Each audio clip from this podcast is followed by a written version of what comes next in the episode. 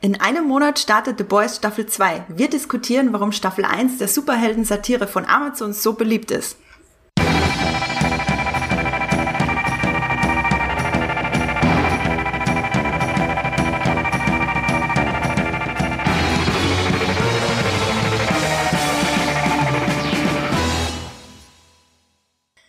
Und herzlich willkommen zu einer neuen Folge Streamgestöber, eurem Muipilot Podcast über die besten und die mittelmäßigen und die allerbesten Serien und Filme bei Netflix, Amazon, Join, TV Now und wie eure Streamingdienste so heißen. Ich bin zum Glück nicht ganz alleine in diesem Podcast. Ich habe meine Co-Podcasterin über Skype bei mir. Hallo Jenny.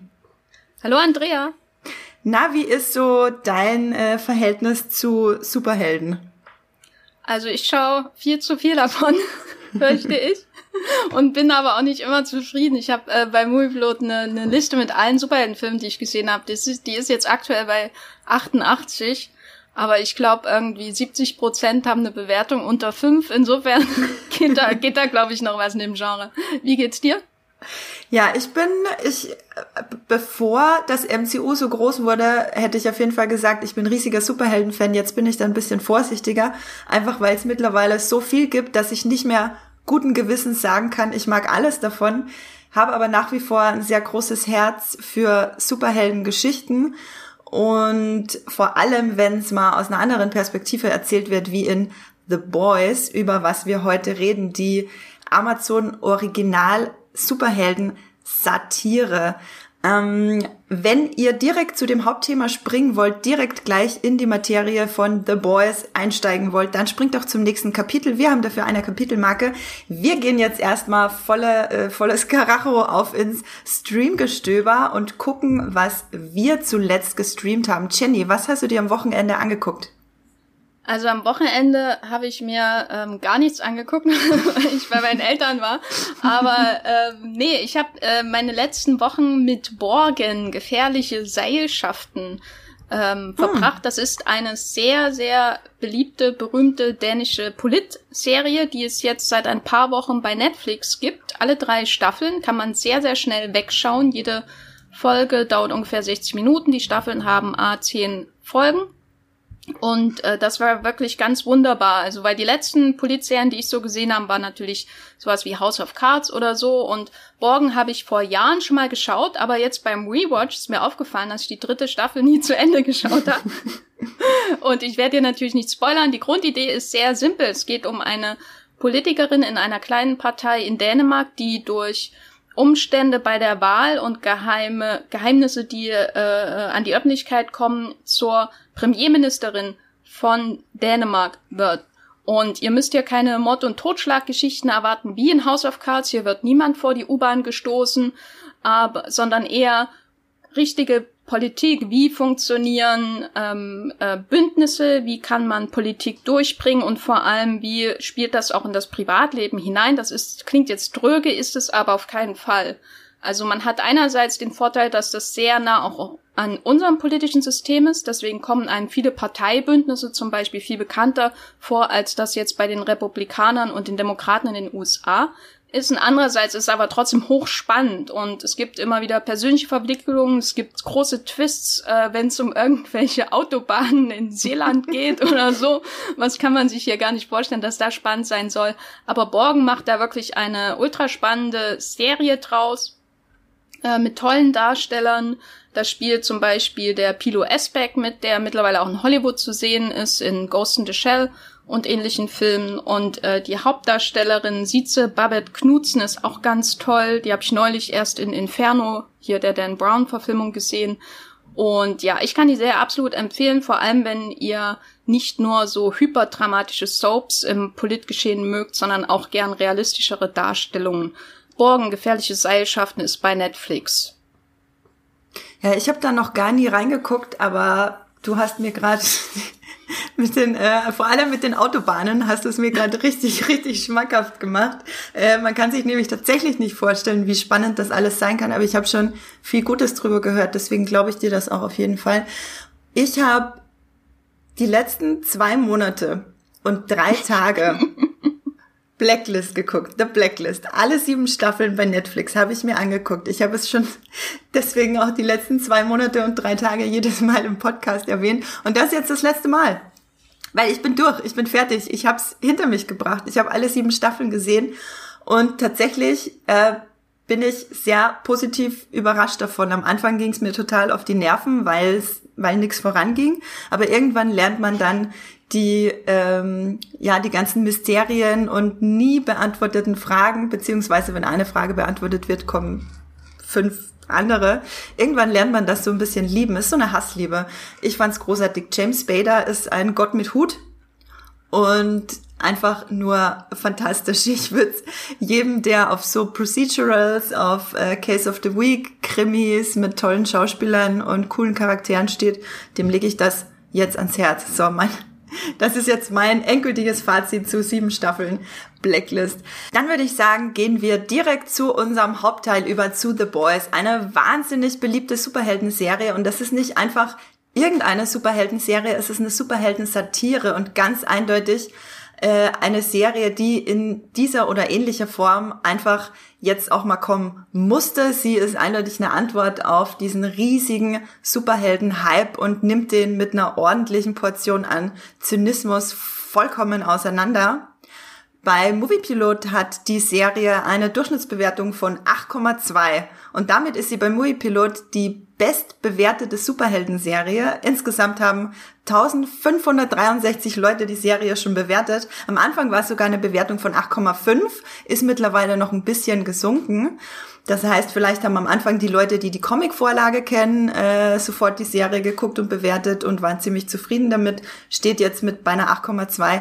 Jenny, Findest du es gerechtfertigt, dass es die beste Superhelden-Serie bei Moviepilot ist? Ich persönlich würde Watchmen höher bewerten als The Boys, weil ich glaube, dass diese Serie, über die wir auch einen hervorragenden Podcast übrigens gemacht haben, Anfang des Jahres noch ein bisschen mehr aus ihren Ideen bezüglich des Superheldenkonzepts herausholt.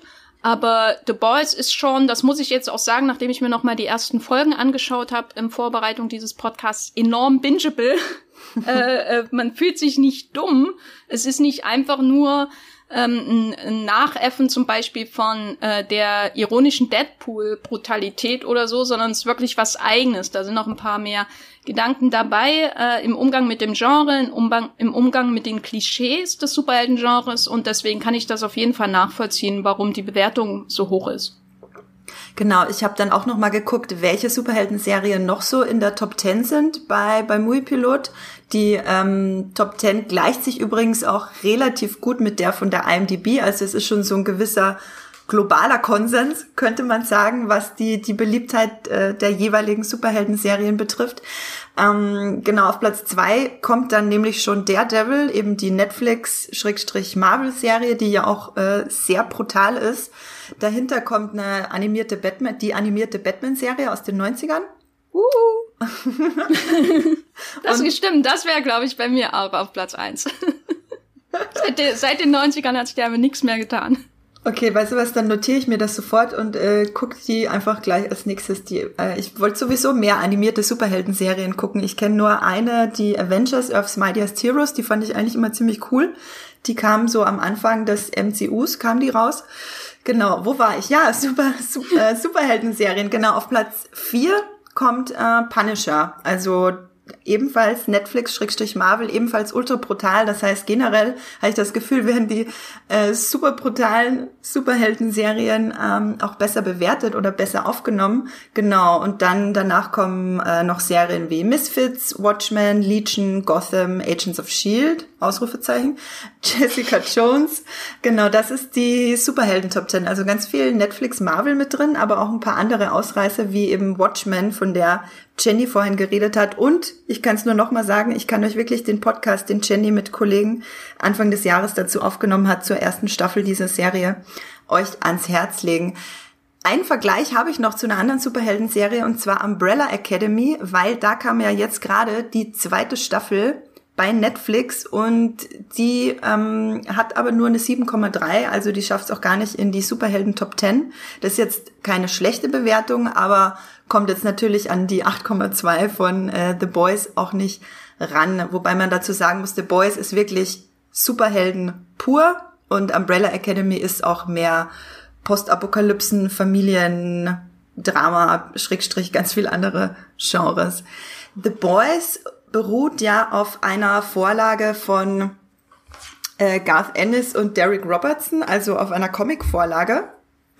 Ich dachte ja am Anfang, dass es keine Comic-Verfilmung ist, weil es wirklich die ganze, äh, das ganze MCU und DC EU aus den letzten Jahren so wunderbar auf die Schippe nimmt, dachte ich, es wäre darauf zugeschnitten. Äh, dabei ist es eine Comic-Verfilmung und die Vorlage existierte schon vor dem MCU. Die ist nämlich 2006 entstanden und lief dann bis 2012.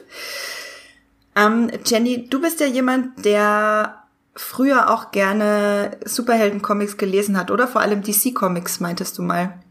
Ja, also erst habe ich das kennengelernt, weil mein Bruder, ähm, der ist ein bisschen älter als ich, sehr intensiv immer Marvel-Comics gesammelt hat und der hat mir immer alle Story-Arcs erzählt, die es in den 90er Jahren nach Deutschland geschafft haben.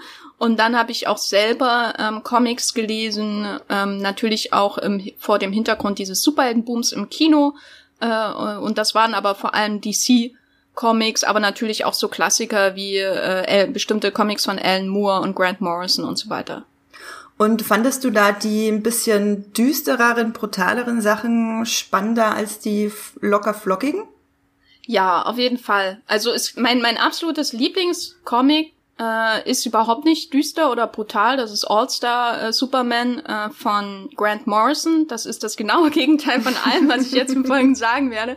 Aber ich war schon extrem begeistert äh, von den Detective äh, Comics von, ähm, ich glaube, Scott heißt das Snyder, nicht Zack Snyder, unbedingt nicht verwechseln, die beiden.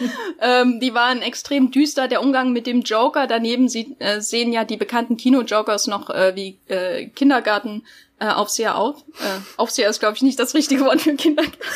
Aber in dem Fall vielleicht schon. Ja, in dem Fall schon. Und das hat mir schon sehr gefallen. Und was mir natürlich dann besonders gefallen hat, war so der, der selbstreflexive Umgang mit äh, Comic-Erzählungen und vor allem Superhelden-Erzählungen, also zum Beispiel auch bei ähm, The Dark Knight Returns von Frank Miller, dieses berühmte, düstere Batman-Comic, in dem es ja dann auch gewissermaßen um die faschistischen Züge eines Superhelden, diese Idee des Supermenschen und so weiter geht. Und das hat mich schon sehr, sehr angesprochen und deswegen wundere ich mich auch nicht, dass die Serie so beliebt ist, weil man ja sagen muss, dass wir im Kino was das angeht, ähm, viel zu wenig geboten bekommen. Also da kommen alle paar Jahre mal irgendwie sowas wie Super von äh, James Gunn, den ich sehr empfehlen kann, oder eben Watchmen, die Verfilmung damals von Zack Snyder. Ähm, aber das, was wir so bekommen, was, was selbstreflexive Superheldenfilme angeht, ist ja dann doch eher ähm, die ironische Schiene eines Deadpool. Und äh, ich, ich muss an dieser Stelle sagen, dass ich Deadpool furchtbar finde äh, den ersten Film äh, furchtbar auf jeden Fall als den zweiten.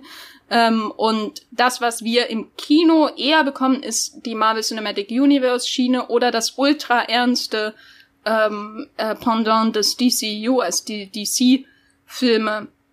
Und insofern kann ich auf jeden Fall daraus auch erklären, warum so viele brutale Serien so beliebt sind äh, bei unserer Community, mhm. weil ähm, das Kino auch keine Konkurrenz hat. Das heißt, man sieht das und das ist sofort was Besonderes, auch wenn es wie in The Umbrella Academy irgendwie Musical-Einlagen gibt oder so, weil im Kino bekommt man es nicht geboten. Das stimmt, Tatsache. Ich finde es auch interessant, dass du Deadpool ansprichst. Da habe ich schon länger nicht mehr über Deadpool nachgedacht, aber im Kontext von The Boys macht das absolut Sinn. Ich glaube tatsächlich, als The Boys damals rauskam, hatte ich so ein bisschen die Sorge, dass es ist wie Deadpool. Ich, weil tut mir leid an alle Zuhörerinnen und Zuhörer, die Deadpool-Fans sind. Äh, hier sitzen zwei Leute, die mit Deadpool nicht allzu viel anfangen können. Und ich dachte, dass The Boys auf einfach einem ähnlichen ironisch seichten Niveau bleibt, nenne ich es jetzt mal ganz, ganz neutral gesprochen. Und The Boys ist aber durchaus mehr und geht da durchaus tiefer in die Charaktere rein und ist nicht einfach nur eine äh, Revue-Show, wie ich manchmal bei Deadpool ähm, das Gefühl habe, dass es einfach so eine Revue aus, aus ironischen One-Linern ist, die äh, Ryan Reynolds und sein Team sehr lustig finden. Und na immer immerhin die und sehr viele Fans, sehr viele Fans. Also es ist ja, also nichts gegen Deadpool-Fans. Äh, es sind auf jeden Fall unterhaltsame Filme. Ich gehöre einfach nicht zum Zielpublikum. Und die äh, The Boys, genau, beruht ja jetzt auch auf einem Comic. Ich bin keine große Superhelden-Comic-Leserin. Ich lese zwar viele Comics, ich habe zum Beispiel, äh, bin gerade im, keine Ahnung, 75. Band, nee, ich glaube 24. Band von Fables. Das ist ein ganz tolle, ist auch mehr oder weniger äh, ein Superhelden-Comic, nur sind die Superhelden-Märchenfiguren. Und äh, ich lese einfach ganz viel lustige Taschenbücher. wenn ich, wenn ich Comics lese, dann hat das meistens was mit Donald Duck zu tun. Und ähm, The Boys ist dann natürlich eine komplett andere Schiene. Das hätte ich als Kind definitiv noch nicht äh, lesen dürfen. Und diese Vorlage hätte tatsächlich, habe ich gestern gelesen, äh, in den Nullerjahren auch schon mal als Film umgesetzt werden sollen. Da war, ähm, ich weiß jetzt gar nicht mehr, wer da als Regisseur angedacht war. Ich glaube, ach ja, Adam McKay, der dann danach Ant-Man gemacht hat, war interessanterweise schon äh, quasi unter Vertrag ähm, einen The Boys Kinofilm zu machen. Ich finde es gut, dass das nicht geklappt hat, weil sonst hätten wir wahrscheinlich die Serie nicht bekommen. Die Serie wurde gemacht von Eric Kripke, was mich ja sehr neugierig gemacht hat, weil es der Supernatural-Schöpfer äh, ist.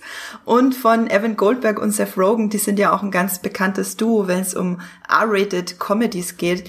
Jenny, als du das damals gehört hast, äh, neue Serie von Goldberg und Rogen, war das irgendwas, was dich gereizt hat? Nee, im Gegenteil. muss ich leider sagen. Äh, ich kenne die beiden von Preacher. Ich kenne natürlich äh, sie auch von ihrem Kinofilm. Äh, die mag ich durchaus, aber ich hatte irgendwie jetzt nicht das Gefühl, auch bei Preacher, dass ich da jetzt unbedingt so wahnsinnig viel Zeit mit dieser ähm, mit dieser Aura nenne ich es mal, ihre Geschichten ähm, verbringen möchte. Also zwei Stunden Pineapple Express, also Ananas Express äh, äh, schauen, da habe ich keine Probleme damit. Auch This is the End, äh, durchaus interessante ähm, Aspekte drin und lustig ist es natürlich allemal, aber das heißt jetzt nicht, dass ich da unbedingt zehn Stunden damit verbringen will. Und mir ging es bei The Boys übrigens ähnlich wie dir. Also ich habe die Werbung gesehen, äh, insbesondere mit den Homelander und seinen, äh, diesem, äh, diesem Banksy-artigen Homelander-Bild mhm. mit den Laseraugen äh, und dachte, das wird sowas äh, äh, Amaz wie, wie Amazons Deadpool und dachte, ach nö. Und dann äh, war ich äh, wieder bei meinen Eltern zu Hause und äh, da war auch mein, mein Comicbruder, nenne ich ihn jetzt mal. ich habe ihn ja schon erwähnt. Äh, liebe Grüße an Jan da draußen. Äh, dabei. Und äh, dann haben wir einfach The Boys durchgebinged, weil das eben manchmal so ist, wenn man zu viel Zeit hat bei den Eltern und keine Lust hat, äh, dieses Sonnenlicht äh, zu sehen. Äh, und äh, da war ich dann wirklich halt, äh, positiv überrascht von allen Beteiligten auch. Ja, umso interessanter finde ich das, dass wir beide uns hier jetzt zum The Boys Podcast zusammengefunden haben, wo wir beide eigentlich ähm, das Gegenteil von großen Erwartungen von dieser Serie hatten und beide dann durchaus sehr positiv überrascht worden sind. Ich habe auch ähm, immer mal wieder ein bisschen was über die äh, die die Mache wollte ich jetzt sagen über die äh, den den Machart? Werde die Machart den den äh, äh, Werdegang von The Boys den Prozess äh, gelesen weil ich es einfach spannend fand dass Eric Kripke eine neue Serie macht wie gesagt Supernatural Schöpfer ich kann es nicht oft genug betonen und man merkt dass er seit Supernatural wirklich einiges dazugelernt hat gerade auch was äh, Diversity betrifft. Äh, ich habe dann ein bisschen nachgelesen, ähm, was er so über den Comic erzählt hat und welche Veränderungen vom Comic zu der Serie er ganz bewusst gemacht hat. Es gab ein paar Gender Swaps, zum Beispiel die Figur von Stillwell, gespielt von Elizabeth Shue. Sie ist äh, männlich in den Comics und diese äh, sage ich jetzt eigentlich noch gar nichts dazu, weil der Spoiler-Teil kommt erst später. Aber das hat zur Folge, dass es eine, die, eine Beziehung zu einer anderen wichtigen Figur äh, nicht gab in den, in den Comics. Genau, und das äh, Problem des Frictions, was der Comic noch viel intensiver macht als die Serie, also quasi, dass eine weibliche Figur getötet wird, damit eine männliche Figur Motivation hat, ähm, betrifft irgendwie so gut wie alle gefühlt in den Comics. In der Serie ist es zum Glück nur äh, einmal ganz am Anfang schon, das ist kein Spoiler. Genau. Und da war ich dann irgendwie so ein bisschen positiver gestimmt, weil ich dachte, okay, hat das seinen Fehlern gelernt und vielleicht wird das ja durchaus eine coole, äh, eine, eine reflektiert äh, zynische Serie. Und dann war ich schon wieder ein bisschen neugierig. Genau, Jenny, wir haben ja vorher geredet über den äh, Superhelden Overkill und dass das äh, bestimmt kein Zufall ist, dass The Boys gerade jetzt zu dieser Zeit kommt, oder? Ja, also die Streaming-Anbieter wollen natürlich auch äh, sich ins Superheldengewirr äh, äh, stürzen. Bei Netflix hat das ja mit den Marvel-Serien nicht so richtig funktioniert. Äh, also sie liefen natürlich recht lange, aber durch Disney Plus ist das jetzt auch irgendwie nicht mehr sinnig, die weiterzumachen. Und äh, dann kam eben auch sowas wie Umbrella Academy. Dann gibt's diese ganzen DC Universe-Serien, zum Beispiel Doom Patrol und äh, CW, kein Streaming-Anbieter, hat natürlich sein eigenes Arrowverse. Und insofern kommt jetzt eben mit Amazon die Alternative. Amazon ist insofern für mich auch interessant, weil die einfach viel weniger produzieren als Netflix, gefühlt zumindest. Mhm. Und deswegen habe ich so ein bisschen das Gefühl, während Netflix ganz viel Superheldenkram an die Wand schmeißt, äh, kommt eben jetzt diese eine Serie von Amazon ähm, und versucht uns zu überzeugen. Ähm, und manchmal geht das bei denen ja auch mächtig in die Hose, wenn die sehr, sehr äh, aufwendige Serien haben von sehr berühmten Machern, zum Beispiel The Romanovs äh, von Matthew Weiner, ähm, mhm. und dass dann dieser, die quasi alles auf eine Karte setzen und die aber äh, nicht gerade ein Ass ist, ähm, dann, dann äh, geht das auch schnell unter. Aber ich glaube, bei The Boys hat das einfach super funktioniert. Äh, das Update der Vorlage, ähm, die Zeit, in der es kommt, also in der der Markt noch nicht komplett gesättigt ist, in der diese reflexiven Superhelden-Serien auch noch was Besonderes sind und ähm, natürlich auch die Konkurrenz, die da nicht so ganz mithalten kann. Also ich bin auch gespannt, wie sich The Boys zum Beispiel anfühlt, ähm, die zweite Staffel insbesondere, die ja bald kommen wird, nachdem Watchmen gestartet ist, weil Watchmen, glaube ich, noch mal eine neue Benchmark für das Genre geliefert hat. Ja, genau, die zweite Staffel The Boys, ich weiß nicht, ob ich das vorhin schon gesagt habe, die startet nämlich genau heute in einem Monat, heute, wo wir den Podcast aufnehmen, in einem Monat, also am 4. September. Da reden wir aber dann später im äh, übernächsten Teil unseres, unseres The Boys Teils noch drüber, was wir von Staffel 2 erwarten. Jetzt erstmal der allgemeine Teil und später gehen wir noch ins Spoiler-Territorium und reden über Staffel 1. Ja, ich find's schon spannend, dass The Boys irgendwie trotzdem noch was Besonderes ist, obwohl dieser Superhelden-Hype schon so lange anhält. Also, dass es nicht schon früher eine größere zynische Superhelden-Serie gab. Ich gucke ja selber ganz gerne The Flash und Agents of Shield und das sind halt eigentlich richtige Feel-Good-Serien. Also das ist so wirklich Superhelden, Feel-Good-Kram. Wir sind Familie und wir sind alle gut und kämpfen gegen das Böse. Gucke ich auch ganz gerne, aber gerade wenn man, wie du vorhin schon meintest, aufs Kino guckt, wo einfach wirklich Außer es ist jetzt äh, R-rated wie bei Deadpool, wirklich bei Marvel nur die, die ja, strahlenden Superhelden im Vordergrund stehen, dann ist das schon wirklich was Besonderes. Vielleicht mag ich auch deswegen, ist deswegen auch Civil War mein absolut liebster MCU-Film, weil das der einzige ist, der wirklich ein bisschen tiefgreifender so diese inneren Konflikte und so dieses äh, äh, dass Superhelden nicht immer die astreinen äh, Helden sind, wie wir sie gern hätten sehen würden. Du bist ja auch großer Civil War Fan, Jenny, oder? Also jetzt unterstell mir mal nichts hier. also ich mag den dritten Akt von Civil War. Ich glaube, es ist der einzige wirklich gute dritte Akt im Marvel Cinematic Universe. Mm. Und ansonsten enthalte ich mich einer weiteren Wortmeldung, die das MCU irgendwie in ein positives Licht stellen würde. Okay, dann bleibe ich einfach dabei. Ich finde Civil War super. Ich, äh, ich mag den wirklich, wirklich gerne. Und vor allem, weil der dritte Akt, also er ist nicht ruhig per se, aber es ist einfach keine Riesenexplosion. Es ist dieser harte Kampf zwischen äh, Tony Stark und Steve Rogers. Und da muss man sie eigentlich bei ihren Namen nennen und nicht bei ihren Superheldennamen nennen, weil wirklich die beiden Persönlichkeiten da am Ende gegeneinander kämpfen in ihren Überzeugungen, die sehr konträr sind. Uh, Jenny, du meintest ja vorhin schon, Watchmen ist so aktuell deine liebste Superhelden-Serie. Gibt's da noch andere, die du ziemlich äh, gut findest und guckst? Ja, also ich gucke natürlich nicht nur den 90er Jahre Batman. Das wäre ein bisschen zu hardcore. Äh, ich mag auch sehr Legion. Ähm, darüber haben wir auch gesprochen in unserem Podcast, glaube ich, zu den Marvel-Superhelden-Serien. Mhm. Den könnt ihr auch äh, nachhören, liebe Hörer, falls ihr das noch nicht getan habt. Weil Legion auch sehr stark ähm, einfach spielt mit dem, was visuell auch möglich ist im Superhelden-Genre. Und das ist auch sowas, was mir im Kino ein bisschen fehlt.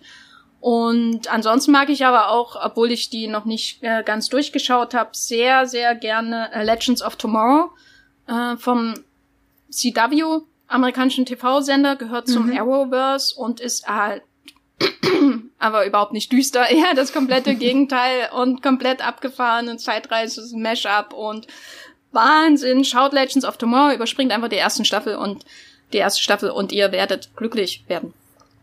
Ich habe beim Wheelpilot auch ein bisschen äh, rumgeguckt in den Kommentaren von unseren Userinnen und Usern, was die denn so zu The Boys sagen, weil ich so ein bisschen Gefühl bekommen wollte, wie äh, eure Meinung da draußen wieder, wie der Tenor so ist zu der Serie eigentlich. Ich wusste bisher einfach nur, dass sie sehr beliebt ist und dass ihr sie größtenteils wirklich sehr gerne mögt. Und ganz, ganz viele Leute haben tatsächlich geschrieben, dass sie Superhelden eigentlich satt haben und die Serie deswegen auch fast gar nicht geguckt hätten ähm, dann aber doch reingeguckt haben und gerade weil sie Superhelden eigentlich satt haben und eigentlich übersättigt sind davon, fanden sie die Serie gut, weil sie eben genau diese Übersättigung und diese, die, die, ja, die kapitalistische Ausschlachtung von, von Superhelden ähm, satt haben und äh, nicht mehr ertragen können. Genau deswegen fanden sie äh, The Boys ziemlich gut. Und das macht, finde ich, tatsächlich auch sehr viel Sinn. Vielleicht gehen wir ja dann jetzt mal so ein bisschen in Staffel 1 rein und gucken, wie die Serie inhaltlich jetzt äh, auf diesen ganzen Superhelden-Overkill eingeht. Jenny, möchtest du vielleicht mal kurz zusammenfassen, äh, um was es geht in der Serie eigentlich? Und ich spreche jetzt eine Spoilerwarnung aus für die erste Staffel. Ja, genau. Also The Boys spielt in einer Welt, in der Superhelden im Grunde schon zum Alltag gehören. Also in Nordamerika, den USA, äh, in dieser Welt von The Boys gibt es über 200 Menschen mit Superhelden und gesteuert werden diese Superhelden größtenteils und das macht für mich auch mit einen der interessantesten Aspekte von The Boys aus äh, von äh, Ward Industries. Also stellt euch vor, ihr habt einen Konzern wie Marvel zum Beispiel vor dem Kauf von Disney oder eben Disney selber oder Apple oder Netflix, meinetwegen, oder Amazon und die besitzen Superhelden im Sinne von die Superhelden, Menschen mit übernatürlichen Kräften schließen Verträge mit diesen Konzernen äh, ab und sind dann überall auf ihrem Merchandise zu sehen und wiederum dieser Konzern ähm, schachert dann auch mit der lokalen Polizei und den Sicherheitsbehörden herum, wann und wo diese Superhelden eingesetzt werden. Und das ist so die, der Hintergrund dieser Story von The Boys. Superhelden können einfach äh, neben allem auf der Straße im Grunde auftauchen und wenn man Pech halt hat, auch durch die eigene Freundin rennen äh, und gehören irgendwie dazu, aber sind trotzdem was enorm, was was ganz Besonderes. Sie werden verehrt von allen. Äh, die Leute sammeln das Merchandise, sie schauen Filme mit ihnen und sie gehen auch zu seltsamen christlichen Partys, um sie zu sehen. Und vor diesem Hintergrund lernen wir Yuri Campbell kennen, der ähm, eben bei einem äh, Zwischenfall mit einem der bekanntesten Superhelden, äh, nämlich, wie heißt er? Homelander? nee, der Homelander war das nicht, A-Train. Achso, du meinst A-Train, der durch die Freundin gelaufen ist aus Versehen, ja. Genau, A-Train, das ist quasi das Äquivalent zum Flash äh, in dieser Welt von The Boys. A-Train läuft durch seine Freundin und das ist eine sehr, sehr blutige Auftaktsequenz natürlich in äh, The Boys und wir lernen diesen Yui kennen, der erstmal damit klarkommen muss, kommen muss und eigentlich schon sich geschlagen gibt, äh, dass er jemals irgendwie Recht äh, und Gerechtigkeit erfahren wird, was diesen Superheldenunfall angeht, bei dem seine Freundin stirbt und dann trifft er aber Billy Butcher, der von Carl Irwin gespielt wird. Wup, wup. Carl mhm. Irwin einer meiner Lieblingsdarsteller, der irgendwie nie so richtig den Durchbruch schafft. Ähm, und äh, kommt da in diese Gruppe der Boys, die sich da im Verlauf der ähm, ersten Staffel sammelt, hinein, die gegen Soups, wie sie immer genannt werden, vorgehen. Billy Butcher hat nämlich persönliche Gründe, warum er Superhelden hasst. Und Yui hat natürlich auch jetzt einen Grund, warum er Superhelden hasst. Und so gehen sie gezielt gegen die Seven vor. Das ist quasi Cream of the Crop. Das sind die Top-Superhelden, die das Avengers-Äquivalent von Board Industries. Äh, und der Vorsitzende der Seven ist Homelander. Das ist quasi der Captain America äh, den ich auch ganz, ganz toll finde. Ich glaube, meine Lieblingsfigur von allen, mhm. äh, von, gespielt von Anthony Starr, dem Hauptdarsteller aus der hervorragenden Actionserie Banshee, was ich auch erst nach der achten Folge gemerkt habe, als ich ihn dann mal gegoogelt habe, obwohl ich Banshee vorher geschaut habe. Naja, blonde Haare verändern viel. äh, und äh, genau, und dann parallel zu dieser Geschichte von Yui lernen wir aber auch noch Annie January kennen, äh, die sich ebenfalls als Superheldin verdingt. Äh, wie bei einer Castingshow landet sie als Superheldin Starlight auch bei den Seven und muss dann auch äh, mit ansehen, wie das denn wirklich äh, bei den Superhelden abgeht, denn das hat sehr, sehr düstere Abgründe. Denn äh, der Glanz ist eben nur auf der Oberfläche zu sehen und dahinter ist das ganze Superheldengeschäft ein einziger Moloch aus äh, Missbrauch, Drogen und äh, Intrigen, Mord und Totschlag und äh, nochmal Mord und Totschlag. Und viel Matschepampe, blutige, blutige Matschepampe. Ja, blutige Matschepampe ist das Stichwort, wenn man, äh, wenn wir davon reden, durch die Freundin laufen, unter Anführungszeichen, dann meinen wir damit, dass ein Mensch in Zeitlupe vor den Augen seines Liebsten pulverisiert wird und er dann nur noch die Hände in der Hand hat danach.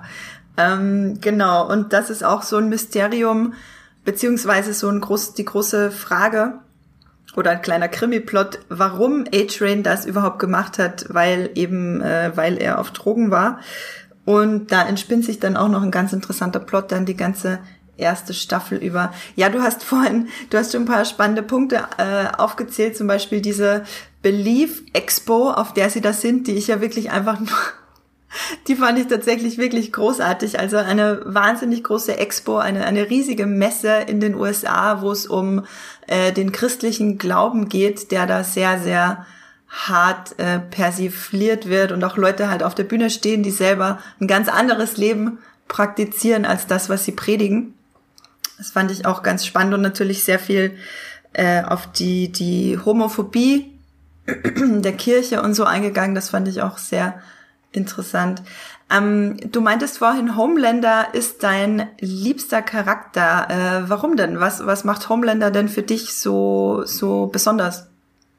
Also ich habe natürlich ein Herz für Bösewichte mhm. und äh, da ist Homelander die erste Anlaufstelle. Denn am Anfang wirkt er so wie der Einzige, der noch so ein bisschen alle alles beisammen hat in seinem Oberstübchen. Wenn man schaut, wie, wie die anderen Seven so funktionieren, also der The Deep, äh, äh, der von Chase Crawford aus, war das Gossip Girl, mhm, ja. gespielt wird, ähm, der ist ja ähm, komplett daneben, also in jeder Hinsicht. Ähm, und auch äh, für mich einer der Hasscharaktere, obwohl er dann später so ein bisschen verniedlicht wird. Nee. Äh, und dann äh, die Wonder Woman äh, Alternative, nämlich Queen Maeve, die hat, die ist irgendwie komplett ausgebrannt, einfach nur äh, von den ganzen Kompromissen, moralischen Kompromissen, vor allem auch, die sie im Laufe der Jahre machen musste. A-Train kann man sowieso gegen die Wand äh, fahren. Und äh, ja, die haben alle nicht so viel auf, auf äh, die, die, also die sind gerade noch so imstande, ihre Kostüme zu tragen, hat man manchmal das Gefühl ohne äh, ähm, komplett irgendwie öffentlich sich ein äh, Fauxpas zu leisten. Und Homelander ist der, der alles irgendwie beisammen hält. Und dann das ist so der erste Eindruck. Er ist, er könnte fast schon gut sein, wäre da nicht das äh, äh, Finale dieser der der ersten Folge und die die Entwicklung daraus. Äh, und äh, dann entwickelt er immer mehr Facetten und zeigt auch immer mehr Facetten, insbesondere seine Beziehung zu seiner Vorgesetzten im Grunde, der ist, äh, Frau Stillwell, äh, ist natürlich sehr, sehr bizarr und gleichzeitig weiß man auch immer nicht so recht, ist er jetzt nur böse, hat er nachvollziehbare Gründe. Äh, je mehr man über seine Vergangenheit lernt, desto mehr Einsicht äh, erhält man auch in seine Handlung, Handlungslogiken. Und das hat mir schon sehr gefallen, ähm, dass er kein einfach tumber Bösewicht ist, sondern sehr, sehr vielfältig und dadurch auch ein schöner Gegenspieler ist zu Billy Butcher, also wo die sich da zum ersten Mal wiedersehen im Stadion äh, alle schauen auf den Weltrekordversuch mhm. äh, von A-Train äh, und äh, nur einer schaut Homelander an aus der Menge und es ist Billy Butcher, Carl Urban äh, und Homelander schaut so in seinem klassischen Blick herab auf ihn, weil er ja sowieso auf die ganze Menschheit herabblickt. Das ist natürlich Hochspannung und äh, da freut mich auch einfach sehr das Casting, das sehr gut aufeinander abgestimmt ist. Also die beiden zusammen, beziehungsweise getrennt die meiste Zeit äh, zu haben. Die müssen sich gar nicht sehen und man weiß, zwischen denen ist viel abgelaufen. Ja, ich finde auch, dass äh, Homelander und die Beziehung von ihm zu vor allem Billy Butcher, aber noch viel mehr zu äh, Stillwell finde ich das äh, Beste an der Serie, weil es auch einfach das nuancierteste ist. Also viele Charaktere, ich finde fast alle Charaktere interessant, tatsächlich. Aber die meisten haben nicht viel Storyline. Also wie du schon meintest, Queen Maeve, äh, man erfährt nicht viel über sie, außer dass sie ausgebrannt ist und mal was mit Homelander hatte und mal eine Ex-Freundin hatte. Und äh, wir wissen tatsächlich auch nicht allzu viel über Deep, außer dass er halt äh, sexuell übergriffig ist und äh, diverse Menschen, Frauen missbraucht hat, unter anderem eben auch Starlight, über die wir ein bisschen mehr erfahren. Über Translucent, der ja ziemlich schnell stirbt, beziehungsweise mit einer A-Bombe explodiert wird. ähm, über den erfahren wir nicht viel, außer dass er ein perverser Creep ist, der die ganze Zeit äh, nackt in, äh, oder er muss ja nackt sein, damit man ihn nicht sieht, die ganze Zeit trotzdem nackt in äh, Frauenbädern rumsteht. Und Black Noir ist, den ich ja persönlich großartig finde, aber über den wissen wir auch nicht viel, außer dass er gern Klavier spielt und Messer wirft. Der hat tatsächlich in den Comics eine sehr große Storyline, die, glaube ich, in der Serie ein bisschen anders verläuft. Äh, spoiler ich jetzt aber noch nicht. Über den lernen wir, glaube ich, in Staffel 2 mehr.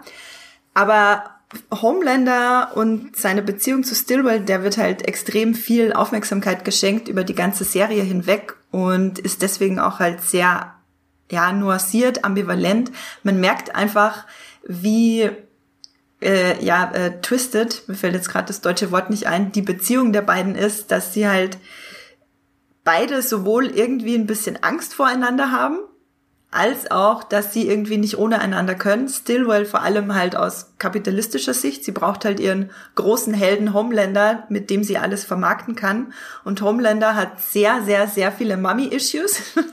Wahrscheinlich auch Daddy-Issues, aber vor allem Mummy-Issues, die sich da in, äh, in verschiedenen interessanten Szenen, die ähm, unter anderem das Stillen simulieren, äh, zeigen. Das fand ich sowieso, das war einer meiner absoluten Lieblingsszenen, als sich Homelander in ihren Schoß legt und äh, sie dann simuliert, als würde sie ihn stillen.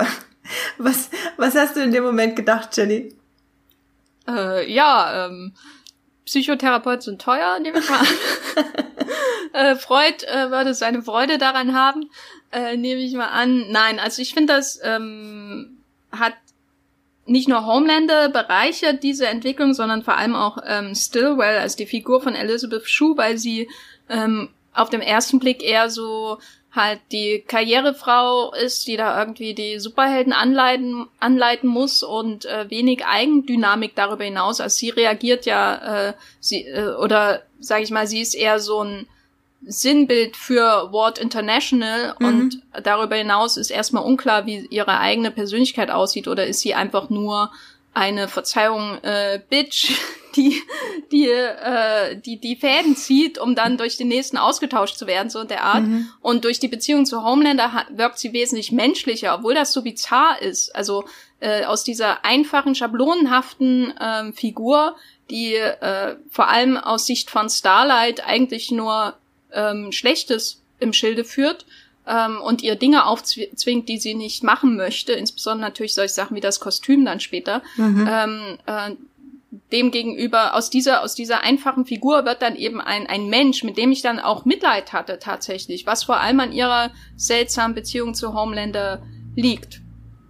Ja, es wirkt, als ähm, hätte sie diese Beziehung aus ja, Faszination, aber auch aus Machtgier mit ihm angefangen. Und irgendwann geht das aber in, äh, wie wir dann, wie sie dann ja am Ende auch zugibt, einfach nur in pure Angst über, weil sie, äh, sie kann nicht ohne ihn, aber auch nicht mehr wirklich mit ihm, weil sie weiß, äh, wie viele Leute er umgebracht hat, wie, wie, ja, kaputt er im Kopf tatsächlich einfach ist, äh, wie viele Leute er hat absichtlich sterben lassen, etc um halt seine Marke aufrecht zu erhalten und teilweise hat das auch wirklich für sie getan, damit halt ihr Job sicher ist, ähm, ohne dass sie ihn darum gebeten hat. Letztlich dankt sie ihm aber immer dafür, weil sie, ja, die beiden haben sich einfach gegenseitig extrem viel zu verdanken. Und ich fand's ich dachte mir schon, dass es darauf hinausläuft. Ich fand es aber wirklich schade, wie es dann zwischen den beiden geendet ist. Ähm, war aber, glaube ich, die logische Konsequenz aus dieser Beziehung. Oder wie ging es dir damit, Jenny, dass äh, er dann am Ende ihr in den Kopf gerönt hat, gel gelasert? Schöner Ausdruck. Ähm, für mich war das schon logische Konsequenz auf jeden Fall, weil die, die erste Staffel ist für Homelander eine, und das klingt jetzt vielleicht seltsam, aber eine Emanzipationsgeschichte, ja, in der er quasi von dem ähm, menschlichen Merchandise von Wort International zu einem äh, Mensch mit einer eigenen Agenda wird, weil er tut ja alles einfach nur, wie ihm ähm, es geheißen wird. Und dann hinterher äh, äh, äh, regt er sich drüber auf. Oder steht dann halt stumm vor ihrem vor ihrer Wohnung und oder ihrem Büro und äh, und schaut sie an, äh, wo es ja dann auch eine Szene gibt, wo man das sieht äh, und er ist halt sehr passiv erstmal, ne?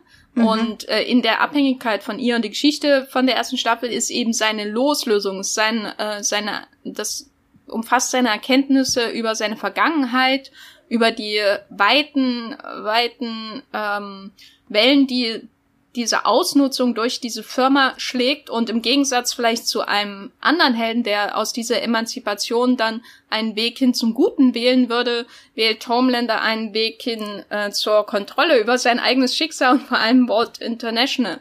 Ähm, also das macht natürlich dann auch viel Vorfreude auf die zweite Staffel, worüber wir sicher noch reden werden.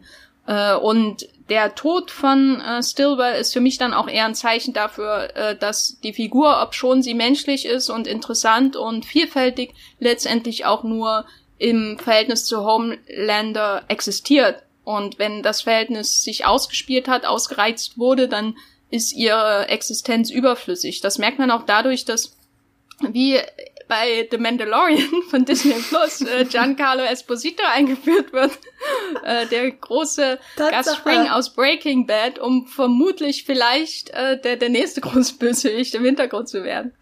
Stimmt, in wie viel äh, ersten Staffeln will, er, will äh, Esposito eigentlich noch am Ende auftauchen, um als Gegenspieler für Staffel 2 aufgebaut zu werden. Hm, naja, ein paar gehen noch, so drei, drei, vier vielleicht.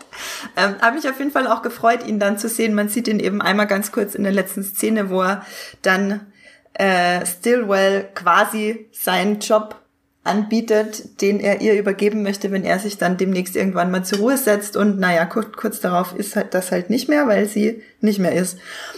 ähm, Genau, die eine der besten Sachen äh, bei Homelander und Stillwell fand ich die Szenen, wo er die ganze Zeit scheinbar sein Bild anguckt. Da ist äh, dieses Superhelden, dieses Wort Office quasi, da ist ein langer Gang, da hängen äh, Porträts von allen Superhelden und Homelander steht immer vor seinem eigenen Porträt und starrt es an. Wie wir dann später erfahren, starrt er nicht sein Porträt an, sondern guckt durch die Wand durch, weil dahinter sie sitzt, also weil dahinter Stillwell sitzt. Und äh, ich habe mir dann nochmal eine ältere, eine Szene vom Anfang angeguckt, wo er das macht. Und das wirkt einfach so unfassbar creepy und bedrückend, wenn man das schon weiß, wenn man das dann nochmal guckt. Das fand ich wirklich sehr gelungen. Ähm, die anderen Helden, finde ich, von diesen äh, Seven, wie sie heißen, funktionieren auch alle für sich, aber wie gesagt, die haben nicht so eine große Storyline. Außer vielleicht reden wir einmal noch kurz über Deep. Du hast es ja schon angesprochen. Ähm, der ist so ein bisschen Aquaman-Verschnitt, also nicht nur ein bisschen, der ist ein Aquaman-Verschnitt. er ist so ein bisschen der, über den sich äh, alle lustig machen, weil er halt der Fischmann in der Truppe ist. Ähm, und wird so ein bisschen verniedlicht am Ende. Das fand ich auch sehr problematisch. Vielleicht kannst du da noch was dazu sagen, Jenny.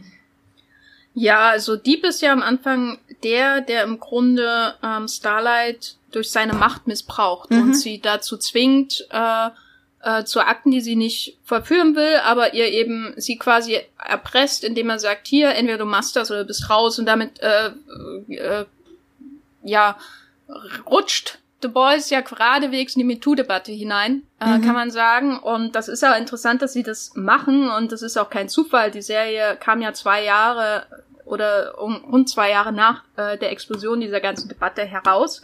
Das ist ein sehr bewusster ähm, Verweis auch auf die Diskussion von der Arbeitsplatzkultur, von Missbrauch am Arbeitsplatz. Und hier hat man das eben im Superhelden-Kontext, was ich am Anfang auch sehr gut, äh, oder am Anfang hatte ich auch das Gefühl, dass es sehr gut umgesetzt wird, weil das meistens äh, oder größtenteils aus der Sicht von Starlight äh, inszeniert wird. Es geht mhm. nicht darum, als Zuschauer Lust an seiner Macht zu empfinden, was häufig der Fall ist, wenn es um die Inszenierung auch von zum Beispiel Vergewaltigungsszenen gibt, geht, äh, dass man, dass man ähm, durch die Inszenierung auch sich mit dem Täter identifizieren muss und dass der Film sich selber dann zum Beispiel daran aufgeilt, an diesem furchtbaren Missbrauch, der dann stattfindet. Mhm. Und hier ist es auf, äh, jeden Fall nicht der Fall. Hier geht es um Starlight, hier geht es um ihre eigene Erfahrung, um, um vor allem ähm, die Nachwirkung. Also den Akt selbst sehen wir nicht, sondern wir sehen, wie es äh, auf sie nachwirkt, wie es sie richtig so im, in ihren Grundfesten erschüttert. Ich glaube auch in ihrem Glauben, nicht nur in ihrem Glauben an das, was die Superhelden ähm, ausdrücken, sondern vor allem auch in ihrem Glauben an natürlich auch Jesus sicherlich, wie man dann später sieht bei dem Beliebfestival, mhm. sondern vor allem auch an ihrem Glauben an ihr Selbstbild, weil in der Serie äh, geht es ja prinzipiell um das Selbstbild als Superheld und das Selbstbild als im Grunde Anti-Superhelden-Mensch, wie die halt die Boys äh, sie darstellen und die Art und Weise, wie man durch dieses Selbstbild in äh, zur Entscheidung kommt, die äh, einem moralisch eigentlich ähm, komplett widersprechen. Das ist ja diese ganze Geschichte von Yui. Wie weit treibt ihm die Lust an zum Beispiel der Macht, wenn er Menschen tötet oder so, mhm. oder Leuten äh, A-Bomben versetzt. äh, und, und Starlight hat eben dieses Selbstbild als Superheldin, an dem sie sich aufbaut. Darauf basiert ihre Persönlichkeit und dann wird es so im Grundfesten erschüttert. Ihr ganzes Lebens äh, Planung ist quasi in Frage gestellt und das wird sehr effektiv inszeniert. Und dann kommt es aber dazu, dass äh, die Serie und die Autoren äh, äh, The Deep nicht so, ja, sag ich mal, mit einer mit der gebotenen hm, wie, wie drücke ich das am besten aus? Also mein Vergleich wäre jetzt der Umgang mit Steve Carells Figur in The Morning Show zum Beispiel. Mhm. Steve, äh, das der fundamental gegensätzliche Ablauf der Geschehnisse. Am Anfang wirkt er total harmlos, weil auch alle unsere Erwartungen an Steve Carell sind, dass er harmlos ist und ja, vielleicht ist es ja gar nicht so schlimm, was er gemacht hat, so. Und je weiter die Serie, ohne jetzt zu spoilern, hervorragende Serie Morning Show bei Apple TV Plus, mhm. äh, je weiter die Show läuft, desto mehr sehen wir von seiner tatsächlichen Machtausübung, von seinem Missbrauch und wie das funktioniert und wie dieses harmlose Image sich damit verträgt und wie das beides quasi in einer Brust schlagen kann, wenn man so will. Und bei The Boys ist es äh, seltsamerweise komplett umgedreht. Das heißt, am Anfang sehen wir, wie schlimm der Dieb ist. Und am Ende sehen wir, lachen wir darüber, wenn er äh, irgendeine Frau während eines äh, Spots für die Reinigung von Stränden anmacht. Äh, und das ist fast für mich die Entwicklung von seiner Figur in der Serie schon sehr gut zusammen. Also am Anfang sehen wir, wie schlimm es ist und am Ende ist er verniedlicht. Man hat dieses ganz skurrile Delfin-Story und am Ende ist er eigentlich eine recht einfältige äh, Parodie von Aquaman und am Anfang war er eigentlich eine viel interessantere Figur auch. Ja, ich glaube, die Einfältigkeit ist der springende Punkt, der mich gestört hat, ähm, weil den Missbrauch, den er vollzieht, und offenbar, da hat er das ja schon öfter gemacht, wie dann rauskommt, äh, läuft das schon länger mit mehreren äh, Jungen und äh, äh, ja, leicht zu, zu, zu, hm, wie soll ich sagen, äh, ja, bei denen man die Macht halt leicht, äh, leicht ausspielen kann, quasi. Ähm, diese Einfältigkeit, dass er nicht als Bösewicht weiter inszeniert wird, sondern einfach als jemand, der selber unbeholfen ist, und das darf, finde ich, halt nicht passieren beim Missbrauch, dass irgendwann plötzlich rauskommt, dass das aus Unbeholfenheit passiert ist, was die Serie so ein bisschen damit andeutet. Das ist äh, die Problematik. Er wird ja selber dann sexuell missbraucht von einer Frau gegen Ende hin, die mit ihren Fingern äh, wohl äh, sehr schmerzhaft in seine Kiemen eindringt, die er da überall äh, auf seiner Brust hat und er möchte das nicht, schafft aber auch nicht, na, sich mit seinem Nein durchzusetzen, quasi, was ja, was ja Frauen öfter vorgeworfen wird, naja, man könnte ja Nein sagen. Das ist halt nicht der springende Punkt. Äh, da geht's halt um ganz andere psychologische äh, Sachen, die da dann zum Greifen kommen. Und das ist halt trotzdem eben Missbrauch. Genau, das und er wird dann halt selber am Ende zum Opfer und äh, was mit Starlight passiert ist, war nicht äh, länger das Thema. Das fand ich auch ein bisschen schade, aber ihm wurde ja auch gar nicht so viel Aufmerksamkeit geschenkt. Viel mehr Aufmerksamkeit hatte ja Starlight und ihr Empowerment. Also wenn Homelander quasi das eine, eine Empowerment-Story von ihm war, war es dasselbe auch von Starlight, nur halt aus junger weiblicher Perspektive, nicht aus äh, übermächtiger männlicher Superheldenperspektive. Wie fandest du denn die Geschichte, Jenny, von Starlight und Yui? Weil die war ja so ein bisschen das, was die ganze Serie sehr geerdet hat, finde ich. Also das war eine sehr, eher eine sehr generische Story, sag ich mal. Ja, generisch ist das Stichwort. ähm, ich mag Starlight und ich mag äh, Yui durchaus auch. Ähm, aber die Geschichte zwischen ihnen war für mich schon sehr vorhersehbar. Also die mhm. ganze Idee, dass er auch so geheim hält, ähm, was er eigentlich wirklich macht und so, um nur an sie ranzukommen, das hat man ja jetzt wirklich schon tausendmal gesehen. Äh, insofern war das für mich eher einfach eine Triebfeder, damit sie vorangebracht wird. Äh, die, an der Beziehung zwischen den beiden hänge ich jetzt nicht, um das mal so auszudrücken. Also ich würde die jetzt niemals schippen, weil die ja. mir eigentlich äh, zusammen sind sie mir relativ egal. Auseinander machen sie äh, die Serie, glaube ich, spannender. Wie ging's dir damit? Ähm, ja, mir ging's ganz ähnlich. Also ich fand es irgendwie okay. Es hat mich jetzt normalerweise stören mich so generische ähm, Liebesgeschichten, wo jemand den anderen belügt und bla bla. Äh, normalerweise stört mich sowas immer. In dem Fall tatsächlich nicht, weil ich beide für sich genommen sehr mochte und beide auch für sich genommen eben noch ihre eigene Story hatten darüber hinaus. Deswegen glaube ich, äh, fand ich es okay. Ist aber auch nichts, wo ich jetzt hoffe, dass da groß der Fokus in Staffel 2 drauf gelegt wird. Ähm, ich fand es bei Starlet halt sehr, sehr schön, dass sie bis ganz am Ende gewartet haben, bis sie wirklich ihre Fähigkeiten zeigen. Dann mit dem, da gab es ja dann quasi einen großen Funkenregen von der Decke und alles hat geglüht. Das fand ich wirklich super umgesetzt, dass das äh, erst im Finale kam und sie quasi, also ihre Kräfte dann Teil von dem großen Finale waren. Das fand ich äh, ziemlich schön. Ähm, weil du es vorhin äh, angesprochen hast, dass mit der Deep ja die MeToo-Debatte ange, ja, angekratzt wird. Ähm, ich habe da einen Kommentar von einem Muipilot-User, den ich ganz interessant fand. Äh, Mr. B schreibt, dabei wird wirklich jedes Themenfeld in, jedes Themenfeld in The Boys angekratzt und kaum etwas liegen gelassen. 9-11, MeToo, Social Media, Krieg, Medien, Kirche, Religion, Missbrauch, Umweltschutz, Meinungsmache, Drogen, Rassismus, Homosexualität, Familie, Manipulation, Macht und, und, und. Ähm, eine Frage, fandest du, dass es zu viel war oder haben sie das gut gelöst? Also ich würde sagen, es war zu viel, aber es war genau richtig für mich.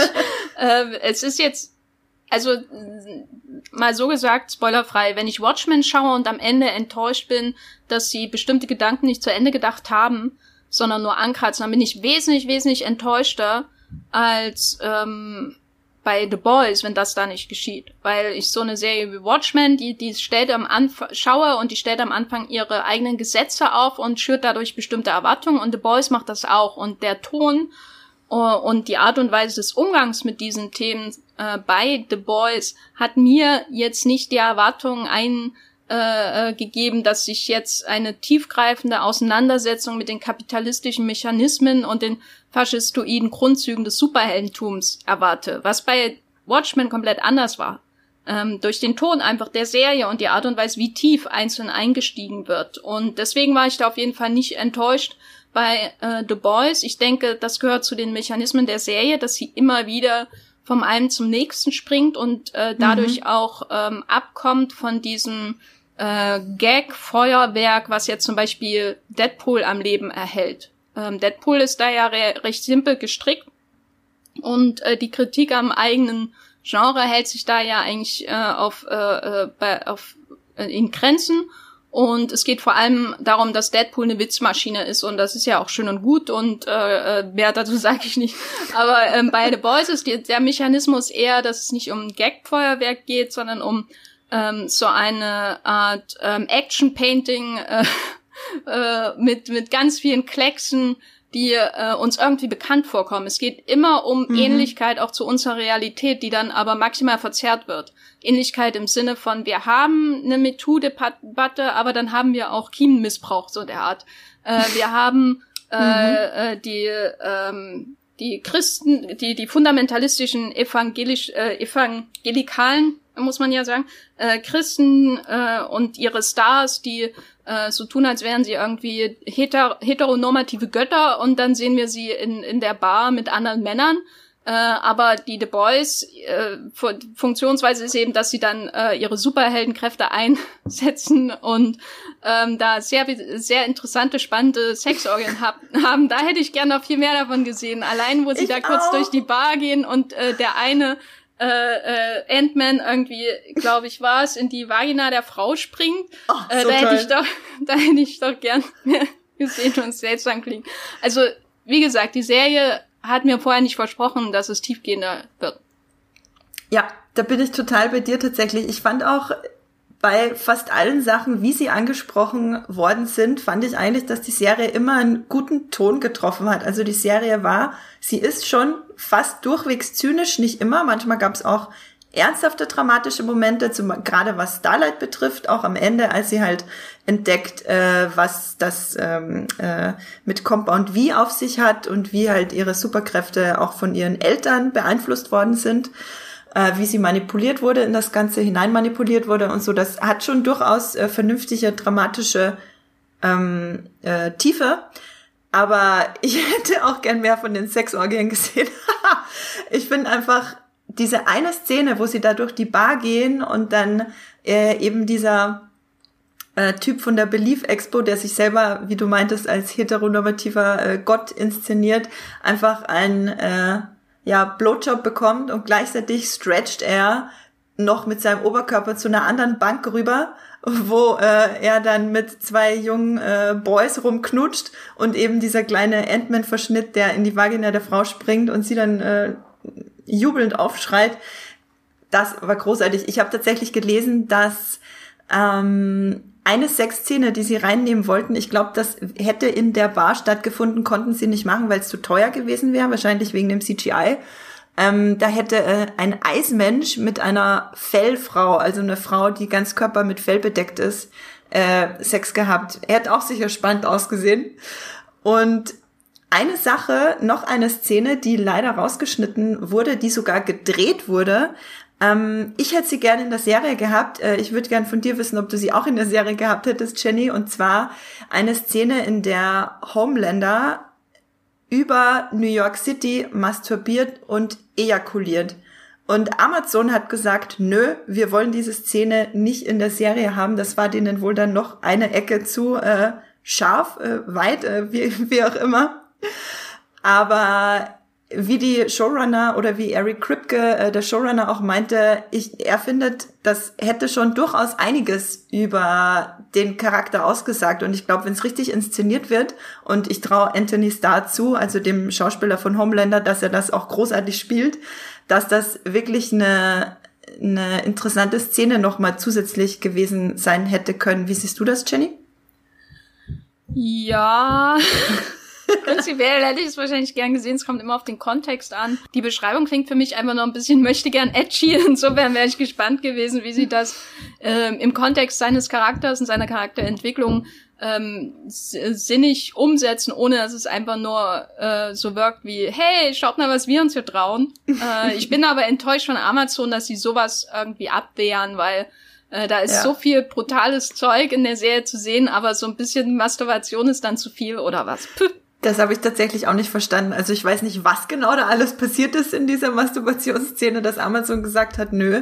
Aber also ich habe gelesen, dass es die Szene hätte geben sollen, bevor ich die Serie geguckt habe und dachte mir, ach nö, bin ich froh, so eine Szene brauche ich nicht, weil ich dieselben Befürchtungen äh, gehabt hätte, wie du sie gerade angesprochen hast, dass es halt möchte gern edgy ist. Nachdem ich aber die Serie gesehen habe und einfach Anthony Starr in dieser Rolle des Homelander und seinen ja äh, angeknacksten alles, alles an ihm ist angeknackst, äh, kennengelernt habe, hätte ich einfach, glaube ich, finde ich einfach, dass diese Szene auch einfach noch wunderbar dazu gepasst hätte. Was war denn, äh, bevor wir zum Ausblick auf Staffel 2 kommen, Jenny, was war denn deine größte What the fuck, dein größter What the fuck Moment in Staffel 1? Kann, kann man das überhaupt sagen? naja, ähm, schwer zu sagen, weil das ist das, was mich an der Serie noch am wenigsten beeindruckt hat. Ähm, mhm. Ich glaube, äh, am meisten Spaß hatte ich auf jeden Fall mit der ähm, tragischen Tötung des Delfins. Oh, das war äh, so übel. Da haben wir auch gleich zurückgespult. Ähm, das war einfach so ein Moment, wo man weiß, dass er kommt. Also ich wusste, dass ich mhm. wusste, wenn wenn man ähm, wenn man Delfin hinten drin hat, dann muss der einem Autounfall sterben. Aber ähm, nein, äh, das war ein Moment, wo ich wusste, dass es kommt und hab, musste dann doch sehr laut lachen. Die, die brutalen Einlagen haben mich äh, jetzt weniger beeindruckt. Das ist auch das, was bei mir, ähm, ich habe die Serie ja vor einem Jahr äh, komplett durchgeschaut, bei mir am wenigsten in Erinnerung geblieben ist. Ich habe nicht, mich nicht mal jetzt vor meinem äh, Mini-Rewatch äh, nicht mal an die Arsch, oh jetzt habe ich es gesagt, an die Bombe äh, in Translucents äh, Hinterteil erinnert. Mhm. Und äh, das hatte ich alles komplett ausgeblendet. Äh, und insofern, ja, ich bin, ich bin äh, für den Delfin. Äh, was, was war dein liebster äh, What the fuck Moment? Das ist echt eine gute Frage. Ähm, tatsächlich glaube ich, war es aber eher einfach der Anfang, als Robin, also die Freundin von Yui, da ähm, neben kurz, äh, äh, bisschen neben dem Gehweg äh, pulverisiert wird und Adrian durch ihr durchläuft und dann alle Organe in Zeitlupe, äh, man in Zeitlupe wegfliegen und auseinanderklaffen sieht und einfach nur noch roter Brei am Boden liegt. Äh, da setzt die Serie ja ihren Ton. Mit dieser Szene ist ja dann wirklich klar, was, äh, wie es jetzt hier weitergeht und was, äh, wo die Serie hingeht. Und dass man das so in Zeitlupe sieht, das war, das war äh, wirklich krass. Diese Delfinszene tatsächlich äh, war für mich so ziemlich die schlimmste, also was heißt schlimmste Szene, aber die Szene, die ich äh, irgendwie wie soll ich sagen, die mir vielleicht am meisten noch nahe gegangen ist, weil das, glaube ich, auch die einzige Szene ist, eben neben dem Tod von Robin, wo wirklich jemand Unschuldiges äh, stirbt, reingezogen ist und stirbt, der einfach gar nichts dafür kann. Wobei ich glaube, dass der Delfin und der Dieb irgendwie davor ja noch äh, so ein bisschen Dirty Talk machen. das fand ich auch ganz großartig. Sowieso, ähm, wenn es diese ganze Missbrauchsgeschichte mit der Dieb nicht gegeben hätte, wäre er schon wirklich ein großartiger und astreiner äh, Comic Relief. Auch die Szene mit dem Hummer im Supermarkt, wo er ähm, den Hummer retten und mit nach Hause nehmen möchte und dann wird ihm halt vor seinen Augen einfach in den Kopf gestochen. Ähm, das, ja, diese, diese ganzen Sachen. Dann kommen wir doch jetzt zu äh, Staffel 2 machen wir noch einen kurzen Ausblick, was wir darüber schon wissen und was uns da in einem Monat erwartet. Äh, da können wir ja ganz kurz ähm, das Ende Revue passieren lassen von Staffel 1. Und zwar erfahren wir am Ende, dass Homelander ein Kind hat. Und zwar äh, löst sich die Geschichte wie folgt auf. Becca, die Frau oder Ex-Frau, Ex-Freundin von äh, Billy, äh, hatte was mit Homelander Tatsächlich äh, glaubt Billy die ganze Zeit, dass sie vergewaltigt wurde. Das ist am Ende aber gar nicht mehr so klar, ob sie vergewaltigt wurde oder ob das nicht tatsächlich eine Affäre war. Ähm, und auch ganz interessant, in den Comics äh, stirbt sie. Da sterben sowohl Becca als auch das Kind, das Billy nämlich selber umbringt. Ähm, in der, also in den Comics, in der Serie hingegen, leben die beiden am Ende. Homelander findet das raus und Homelander rettet Billy quasi vor seinem eigenen Explosions-Selbstmord. Und am Ende lernen Homelander und Billy den Sohn von Homelander und Becker kennen. Ähm, das Ende fand ich insofern interessant, als dass da nochmal eine ganz neue Tür geöffnet wird. Homelander als Vater ist jetzt was, was ich mir, was ich mir ehrlich gesagt gar nicht vorstellen kann. Finde es aber spannend, was sie dann daraus in Staffel 2 machen. Ähm, genau, einmal noch kurz zu den harten Fakten. Staffel 2 kommt am 4. September 2020 in genau einem Monat, also heute dann in einem Monat bei Amazon Prime. Und äh, interessant dabei ist auch, es werden aber nur drei Folgen sein. Danach kommt jeden Freitag jeweils eine Episode. Das heißt, das Finale von Staffel 2 läuft dann erst am 9. Oktober 2020. Und gute Nachricht für alle Fans. The Boys wird jetzt schon um eine dritte Staffel verlängert, schon vor einer Weile. Das heißt, es geht definitiv danach noch weiter. Ähm, Jenny, was erwartest du dir in Staffel 2 von Papa Homelander? Also ich bin sehr gespannt, wie er weitermacht, wie er seine gestiegene oder gesteigerte Machtposition ausnutzt, jetzt wo Stillwell äh, weg ist. Ich bin gespannt, ob äh, Walt International irgendwas ihm entgegensetzen wird, weil es geht ja schon auch darum, das Image äh, von den Superhelden aufrechtzuerhalten. Sie sind ja mhm. wirklich eine wichtige Investition auch für die Firma. Ähm, und da äh, äh frage ich mich schon, wie lange er sein im Grunde schon äh, Doppelleben als Superbösewicht und Superheld aufrechterhalten kann. Ähm, was seinen Sohn angeht, ja, ne, mal schauen. Ich kann ihn mir nicht äh, vorstellen, wie er da irgendwie ihn von der Schule abholt oder so. Äh, Wäre bestimmt lustig. Ähm, ja, ansonsten bin ich auch auf neue ähm, Figuren gespannt. Also vor allem die Stormfront, die yeah. von Aya, die von Aya Cash aus äh, You Are the Worst äh, gespielt wird, ist dabei. Die soll der Beschreibung nach dem Homelander auch ordentlich Paroli bieten können. Äh, Stormfront äh, ist das als Hintergrund äh, der Titel einer amerikanischen Neonazi-Website. Äh, und insofern wurde der äh, Titel für diese Superheldin aus den Comics, in den Comics war es, glaube ich, ein Mann, kann das sein? Bin ich mir jetzt gar nicht so Würde sicher. mich zumindest nicht wundern ja. Äh, insofern wurde der, der Titel für diese Heldin äh, sehr gut gewählt, denn allen Anschein nach, allen Informationen nach, ist sie auch selbst ähm, wesentlich konservativer und rechter, vor allem als nur so eine äh, Belief Expo. Äh, äh, und da bin ich schon gespannt, ob sie dann eine, eine größere Bösewichtin wird und vor allem wie die Serie damit umgeht, weil auch damit krätscht sie ja direkt hinein in das Zeitgeschehen. Äh, und die Dynamik zwischen den beiden und vor allem auch Aya Cash als Schauspielerin neben Anthony Starr, äh, da, da, das verspricht schon äh, sehr viel Abwechslung. Ich bin auch gespannt, wie das bei den Boys selbst weitergeht, weil die sind ja jetzt quasi, werden landesweit gesucht. Äh, das sieht man auch schon im Trailer. Äh, ihre Gesichter sind in allen Medien zu sehen und das wird natürlich spannend, äh, wie sie, ob sie da auf der Flucht sind, was sie dem äh, Homeland entgegensetzen können und so weiter. Ja, da fällt mir gerade ein, bevor ich noch was zu Aya Cash und Stormfront sage, da fällt mir ein, wir haben gar nicht über Frenchie und Kimiko geredet, die äh, etwas andere Liebesgeschichte neben äh, Huey und Starlight, die ich tatsächlich ziemlich cool fand in Staffel 1, einfach weil, ich meine, Kimiko ist ein sehr, ja, klassische Trope von diesem äh, mysteriösen Wesen, das man findet, das nicht redet, aber wahnsinnig gut kämpfen kann und dann langsam irgendwie ein bisschen menschlichere Züge annimmt. Äh, das haben wir ja schon tausendmal gesehen.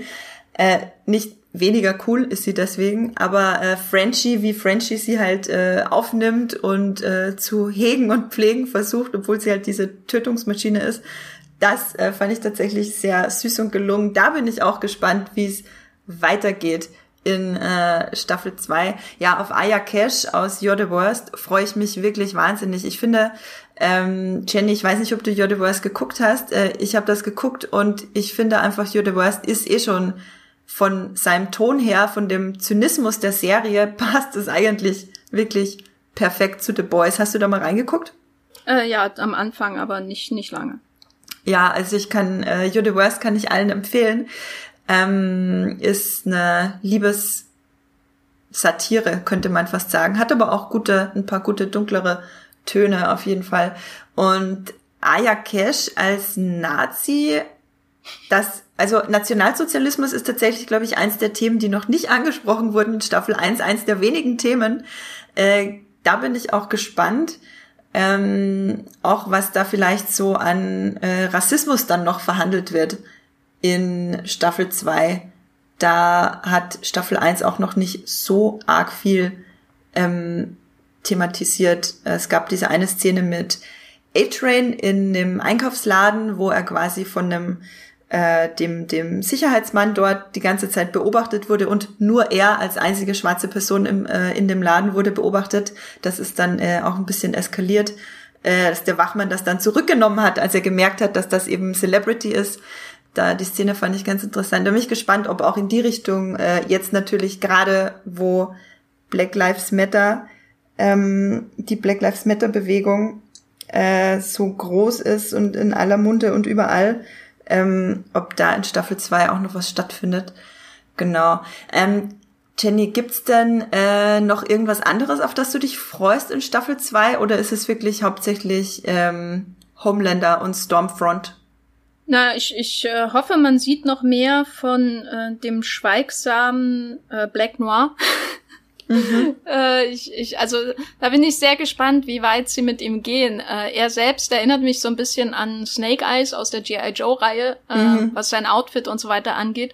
Und ich bin gespannt, ob sie das Mysterium bewahren oder ob sie wirklich äh, hinter die Maske schauen, weil er so so bisher primär der Macher ist äh, und Killer natürlich und äh, Klavierspieler zwischendurch auch äh, und äh, ja sich aber auch immer Fragen eröffnen, wenn er irgendwo ein Bild ist, einfach weil er nichts sagt. Ja, ich äh, weiß, also ich habe schon gelesen, dass er auf jeden Fall eine große oder eine größere Rolle in Staffel 2 hat und ich glaube auch ein Arc, der sich dann durch die ganze Staffel zieht. Ähm, ich könnte mir auch vorstellen, dass sie ihn noch zu einem gro sehr großen äh, Bösewicht machen. Ähm, ich will die Comics nicht spoilern, deswegen verrate ich nicht, was für eine Funktion er in den Comics hat. Äh, eine sehr wichtige, aber ich glaube, sie gehen in der Serie den anderen Weg ähm, bin ich auf jeden Fall wahnsinnig gespannt, was da noch auf uns zukommt. Und ich habe auch ein Interview gelesen mit Jack Quaid, der, oh, Jack Quaid, Jenny, du wolltest ja. mir vorhin sagen, wer die Eltern von dem Hauptdarsteller sind.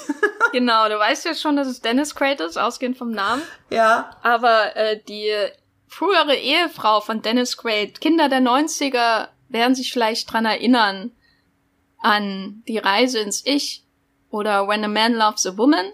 Vielleicht haben sie auch noch einen Film zusammen gemacht ist Mac Ryan.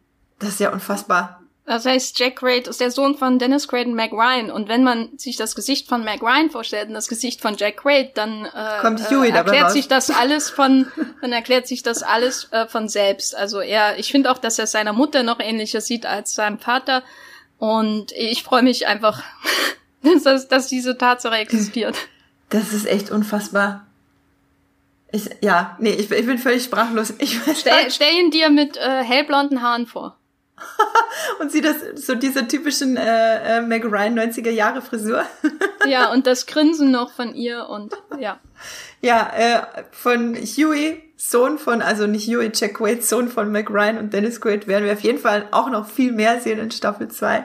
Ähm, und ich habe ein Interview mit ihm gelesen. Äh, er meinte, dass äh, was er auf was er sich bei Staffel 2 am meisten freut, wenn wir das dann endlich sehen können, ist, dass äh, ein paar Charaktere eben, die jetzt vielleicht noch zu kurz kamen, noch tiefer beleuchtet werden und auch wenn es noch mehr Kämpfe gibt, gibt es auch äh, noch mehr Charakterentwicklung. Darauf hoffe ich auch ziemlich. Ich, es gibt ja schon einen Clip und einen Trailer, ähm, die werde ich euch äh, hier beim Podcast in den Shownotes verlinken. Da haben wir auf jeden Fall schon drüber geschrieben. Da werde ich euch den Link zu unseren Artikeln reinlegen. Es gibt einen Clip, in dem ein Wal getötet, getötet wird. Also sie gehen von dem Delfin jetzt nochmal auf einen Wal. Es ist eine sehr brutale Szene. Es ist wirklich nix äh, für Leute, die sowas gar nicht sehen können. Ähm, genau, und Giancarlo Esposito als Chef von Wort ähm, ist auch auf jeden Fall mehr zu sehen. Das wissen wir schon. Und äh, Patton Oswald spielt mit in Staffel 2. Wir wissen aber noch nicht, in welcher Rolle. An dieser Stelle auch äh, Shoutout an Haley Joel Osman. Ja, dem Star aus The Sixth Sense und Billy Zane. Billy Zane. Ne, Simon Peck's mir egal, aber das Billy Zane in der Serie mitgespielt hat, das macht, ja, macht mich einfach glücklich. Ha, meine Güte, Simon Peck, stimmt, hat ja auch mitgespielt. Was ich super interessant fand, Simon Peck, also äh, Yui in den Comics sieht aus wie eine junge Version von Simon Peck. Fand ich sehr interessant, dass Simon Peck dann seinen Vater spielt in der Serie. Ähm, wenn die Serie, wenn da, der Comic ähm, so 15 Jahre früher verfilmt worden wäre, dann hätte definitiv Simon Peck die Hauptrolle gespielt. Das fand ich, äh, finde ich irgendwie sehr witzig. Und genau, es gibt eben auch schon einen Trailer und der zeigt, dass jetzt auf dem Plan steht die Fahndung nach den Boys, nach Butcher und Frenchie und Huey und, und Kimiko und wie sie alle heißen und Mother's Milk, nicht zu vergessen Mother's Milk. Ähm, und natürlich die ganze Butcher versus Homelander Chose wird noch ziemlich groß werden in Staffel 2. Und äh, bezüglich Stormfront fand ich ganz interessant. Jenny, du meintest ja vorher schon, sie wird Homelander einiges entgegenzusetzen haben. Sie ist wohl auch in den Comics oder oder er oder sie, wer auch immer dann in den Comics Stormfront ist, des, das äh, der zweitmächtigste Superheld. Also hinter Homelander muss wirklich wahnsinnige Kräfte haben und ist so eine Art Tor, so eine irgendwie so eine Mischung aus Tor und Shazam. Da freue ich mich auch wahnsinnig drauf. Und ein Comic-Liebling kommt in Staffel 2 dazu, und zwar Terror, Butchers Bulldogge, die auf Kommando mit allem Sex hat. Hm. Weiß ich jetzt noch nicht ganz, was ich da verhalten soll, aber Comicleser mögen sie offenbar sehr, die äh, Bulldogge Terror, deswegen, ja. Äh, Jenny, ein Fazit zum Ende zu äh, Staffel 2. Wirst du dir das dann sofort geben, wenn es erscheint? Ist die, ist die Vorfreude da?